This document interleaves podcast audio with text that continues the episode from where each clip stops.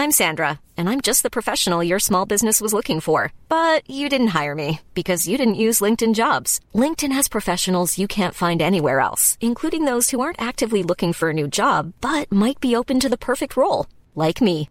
In a given month, over 70% of LinkedIn users don't visit other leading job sites. So if you're not looking on LinkedIn, you'll miss out on great candidates like Sandra. Start hiring professionals like a professional. Post your free job on linkedin.com/spoken today. O que Maria tinha de tão especial? Evangelho de Lucas capítulo 1. Comentário de Mário Persona. E esses detalhes que nós encontramos na palavra são importantíssimos, porque eles mostram que a palavra de Deus anda marginal ao pensamento humano. Não é o pensamento humano, de maneira alguma. Os homens às vezes tentam torcer, inclusive as traduções da Bíblia, para adaptá-las aos seus pensamentos, e aqui nesse capítulo nós temos um caso assim. Uh, todo, todos nós fomos, a maioria aqui foi criada no catolicismo, e quando nós rezávamos Ave Maria, uh, nós dizíamos Ave Maria cheia de graça, não é assim? Todo mundo aprendeu essa primeira oração que a gente aprende, Ave Maria cheia de graça. E essa passagem é, é, é tirada do versículo 28, porque é o anúncio do anjo.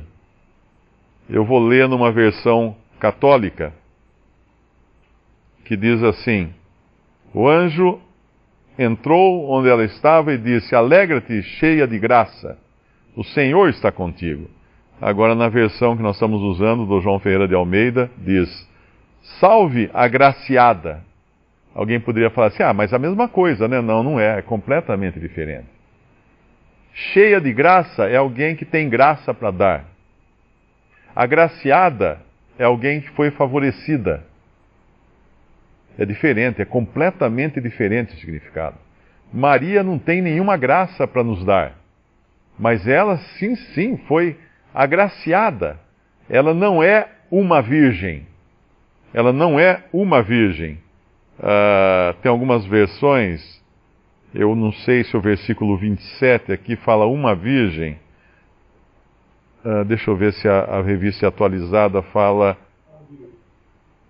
É a virgem na atualizada?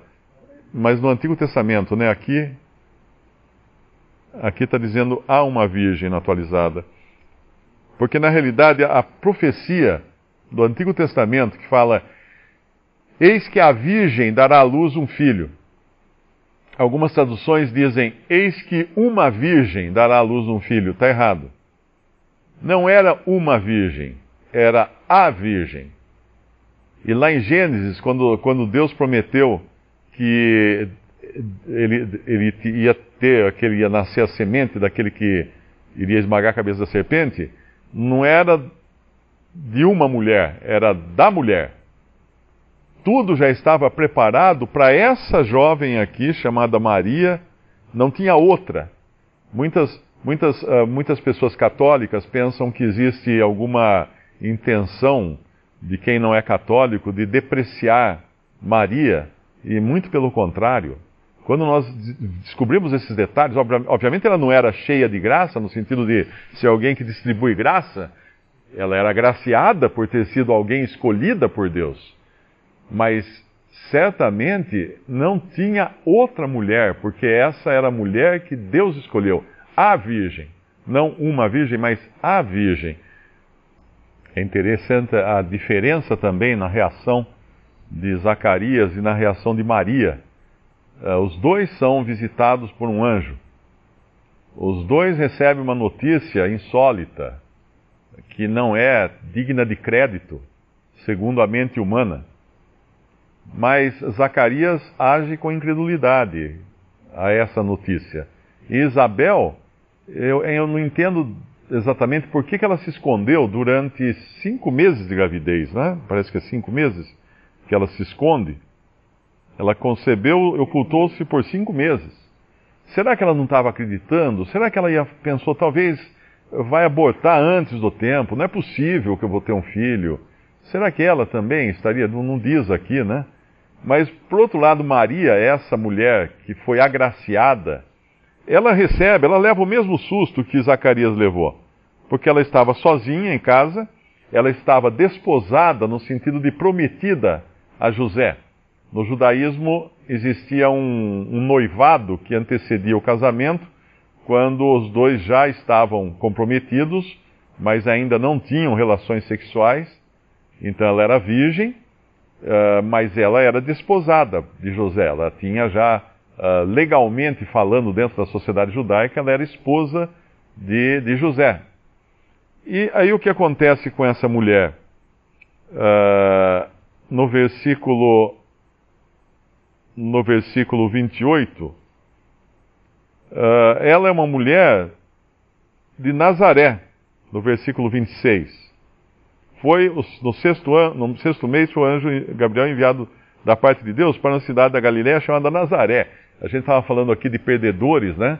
A Nazaré era a cidade dos perdedores, porque Nazaré tinha má fama entre os judeus. Quando, quando Filipe encontra, eu acho que é Natanael, uh, e fala, anuncia que eles tinham encontrado o, o, Cristo, ele, acho que é Natanael, né, que fala para ele, mas pode vir alguma coisa de Nazaré, de, de, pode vir alguma coisa boa de Nazaré, acho que é isso que ele fala lá em João capítulo 1. Então Nazaré tinha má reputação. Deus vai buscar agora uma mulher de excelente reputação aos olhos de Deus, na cidade de má reputação aos olhos, aos olhos dos homens. Porque Deus quer surpreender em todas as maneiras dele agir. Aí no versículo 28, entrando o anjo onde ela estava, disse: Alegra-te, muito favorecida, o Senhor é contigo. Eu li aqui a versão uh, atualizada, vou, vou ler na outra. Alegra-te, salve agraciada. No versículo 29, turbou-se muito com aquelas palavras e considerava que saudação seria essa. Bom, ela já levou um susto aqui.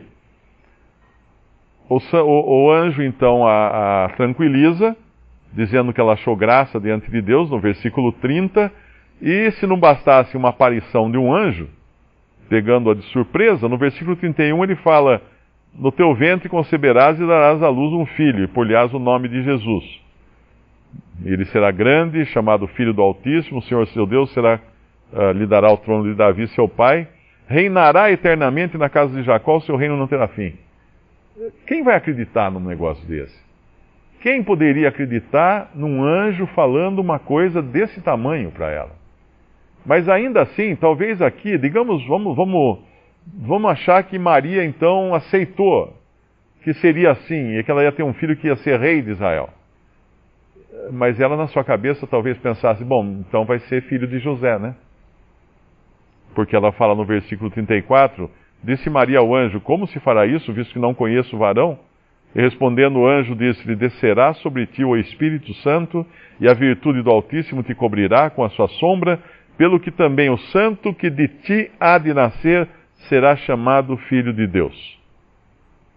Agora vem a, a, a parte mais difícil para qualquer mente humana acreditar: que vai haver uma, uma concepção virginal. O Espírito Santo de Deus e a virtude do Altíssimo cobrirá Maria com sua sombra e ela vai conceber então. Quando uma pessoa uh, não crê em Jesus como seu Salvador, ela não crê também numa série de outras coisas. Por exemplo, no nascimento virginal de Cristo, na concepção virginal de Maria.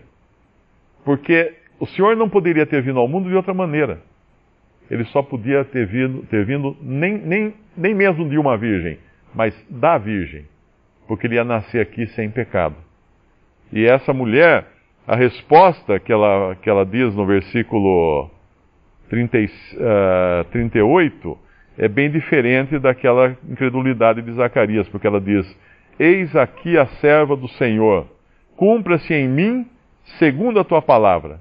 E o anjo ausentou-se dela. O que seria isso se não uma obra totalmente de Deus no coração dessa mulher? Para ela aceitar uma notícia tão tremenda como sendo verdadeira, real, apesar dela saber o quanto isso ia causar de problemas na vida dela. E o primeiro problema vai ser José, uh, quando recebe o anúncio do, do anjo, planejar deixá-la. Né? Visite respondi.com.br. Visite também 3minutos.net.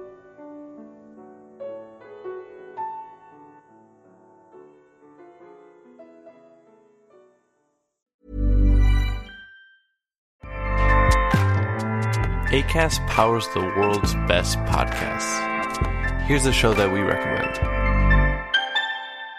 The Real Housewives is a guilty pleasure for most, but if you're looking to not feel guilty about that pleasure, tune in to Everything Iconic with me, Danny Pellegrino, where I break down all the messy moments and behind the scenes antics of Bravo's popular franchise. And on Everything Iconic, I also interview celebrity guests like Kelly Ripa, Kiki Palmer, Drew Barrymore, Cameron Diaz, and more about their guilty pleasures, their past work, and so much more. So if you're pop culture obsessed and find yourself watching way too much reality TV like me, tune in to Everything Iconic with Danny Pellegrino wherever you listen to podcasts. ACAST helps creators launch, grow, and monetize their podcasts everywhere. ACAST.com.